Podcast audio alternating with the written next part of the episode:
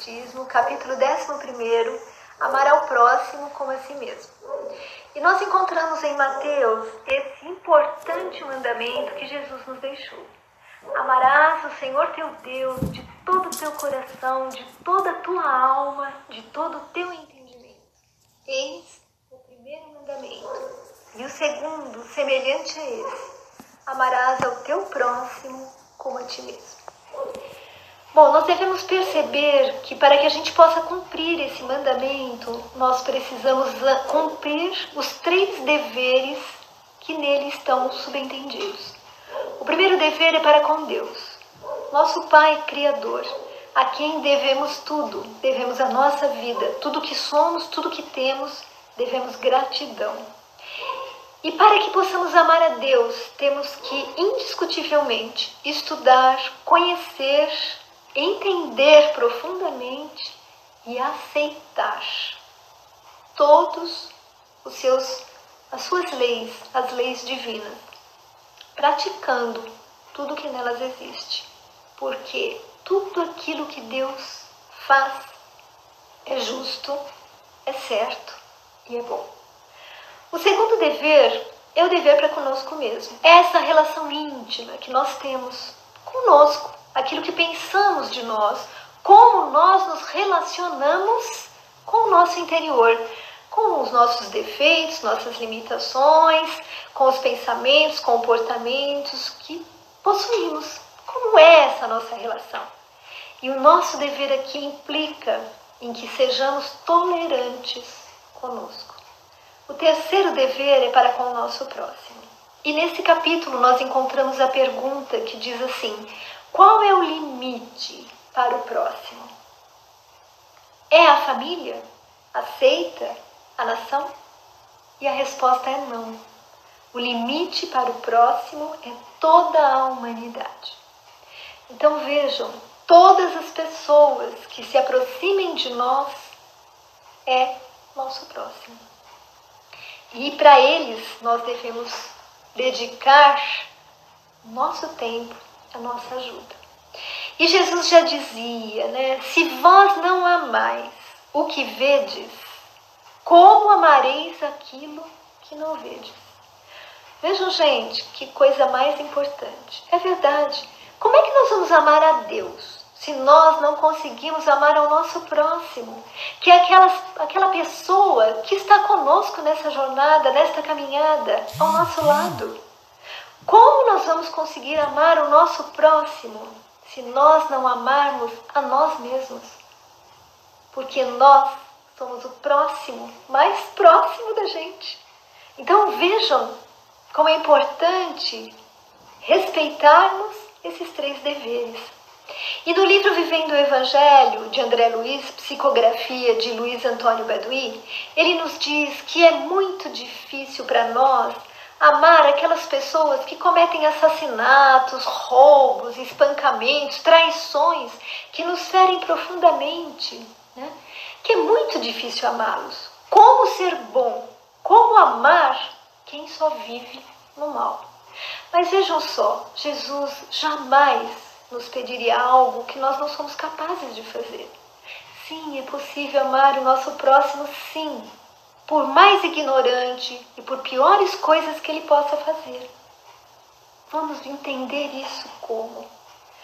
Bom, se nós lutarmos para extinguir o ódio do nosso coração, nós já estaremos fazendo com que esse amor comece a brotar.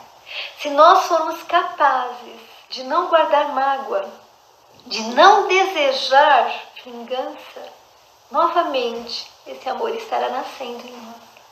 A cada gesto de cortesia, de simpatia, de ajuda que a gente ofereça a qualquer pessoa, na nossa família, no nosso trabalho, no nosso uh, círculo de amigos, é uma forma de estarmos fazendo esse amor crescer e crescer.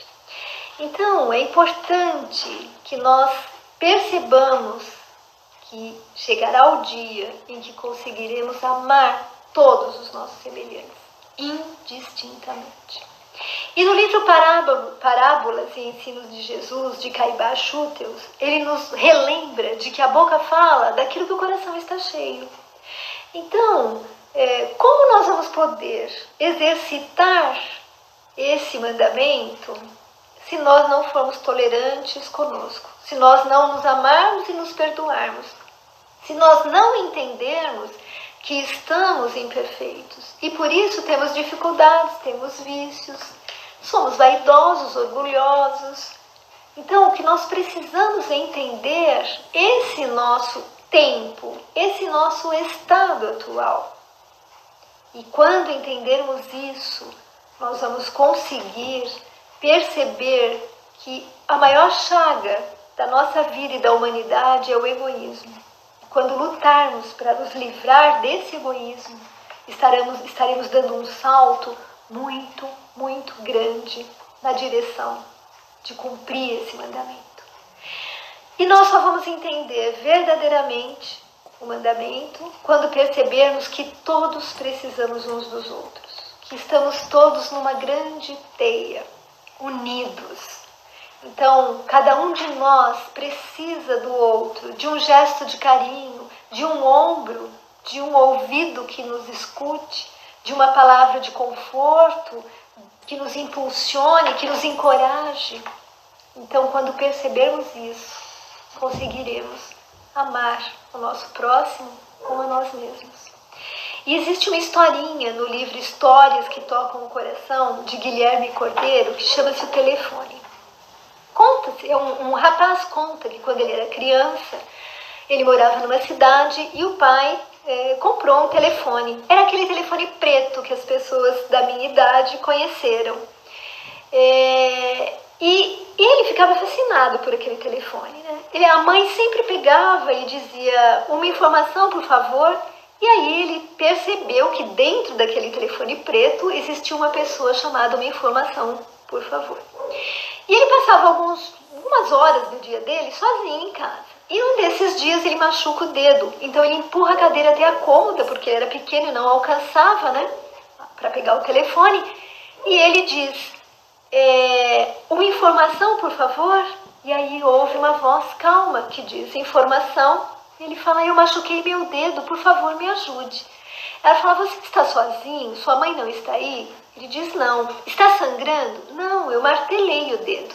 Ah, então vá até a geladeira, pegue um cubo de gelo e coloque sobre o gelo. Apenas para explicar para aquelas pessoas mais jovens, há muitos anos atrás, a Telefônica tinha um serviço que era o serviço de informações, que na verdade é o precursor do Google. Tudo que nós queríamos, nós ligávamos para esse, para esse número e éramos atendidos. Bom, a partir desse dia, tudo que o menino precisava, ele ligava para a sua amiga uma informação, por favor.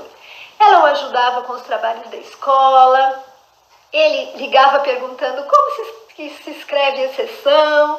Quando ele trouxe o esquilinho da floresta, ligou para ela para perguntar que alimento ele deveria dar para o bichinho. E um dia ele chorou muito e ligou para ela contando que o seu canário havia morrido. E ela começa a tentar consolar aquela criança, como qualquer um de nós faria. Mas ela percebe que nada está fazendo com que ele pare de chorar. E ele diz para ela assim: Ai, como é que pode o canário tão lindo, tão feliz, que cantava tanto, agora ser apenas um monte de penas no fundo de uma gaiola? E aí ela percebeu que o questionamento daquele menino era muito mais amplo, era sobre a morte. E ela diz para ele: Pô, entenda uma coisa. Existem outros mundos onde a gente ainda pode cantar. E aquilo parece que acalmou o menino e ele pôde entender que o seu passarinho, na verdade, não estava morto. E aí, é, esse rapaz conta que ele estava voltando de uma reunião e o seu avião fez uma escala, tinha uma escala na cidade natal. E a irmã dele continuava morando lá. Então ele tinha meia hora ali no aeroporto, ele liga para a irmã e depois ele não sabe como, mas o seu dedo liga para informações. E aí ele diz: Uma informação, por favor?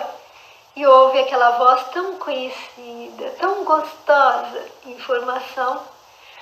E ele pergunta: Você sabe como se escreve exceção? E ela responde: Pô, acho que o seu dedo já curou. E ele fala: Você não imagina quanta falta você tem me feito.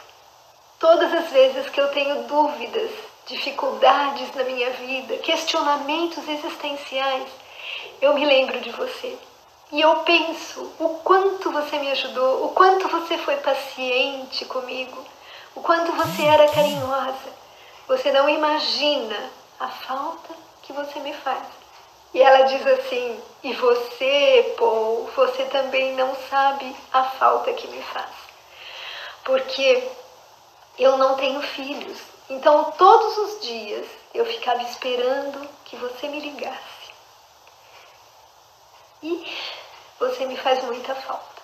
E aí ele diz assim: Eu vou voltar daqui três meses para visitar a minha irmã. Eu posso te conhecer? Ela fala assim: Eu me chamo Sally, Sally. E ele fica de ligar para ela. Após três meses, ele vai para casa da minha irmã, da irmã dele, e liga para ela: Uma informação, por favor. E uma outra voz atende. Então ele diz: Por favor, eu queria falar com a Sally. E a pessoa pergunta: Você é amigo dela? Sim, eu sou um grande amigo dela, eu sou o Paul. E a pessoa diz: Infelizmente, a Sally desencarnou. Ela estava trabalhando meio período e faz um mês que ela desencarnou. E aí ele fica muito triste. E ela fala: Mas qual é o nome mesmo que você, que você disse que é o seu? Ele falou: Paul. Ela me deixou algo para ler para você. E ela lê assim: Diga a ele que existem outros mundos onde a gente ainda pode cantar. Eu sei que ele vai entender. E, e aí Paul realmente entendeu.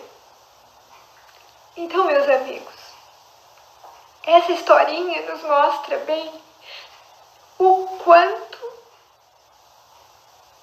nós dependemos uns dos outros. Veja, o amar ao próximo, ele é um caminho de mão dupla. Sally e Paul estabeleceram um relacionamento de ajuda, de ajuda mútua, de amor e respeito mútuo. Então, que nós possamos seguir essa orientação e esse pedido de Jesus. Fique com Deus.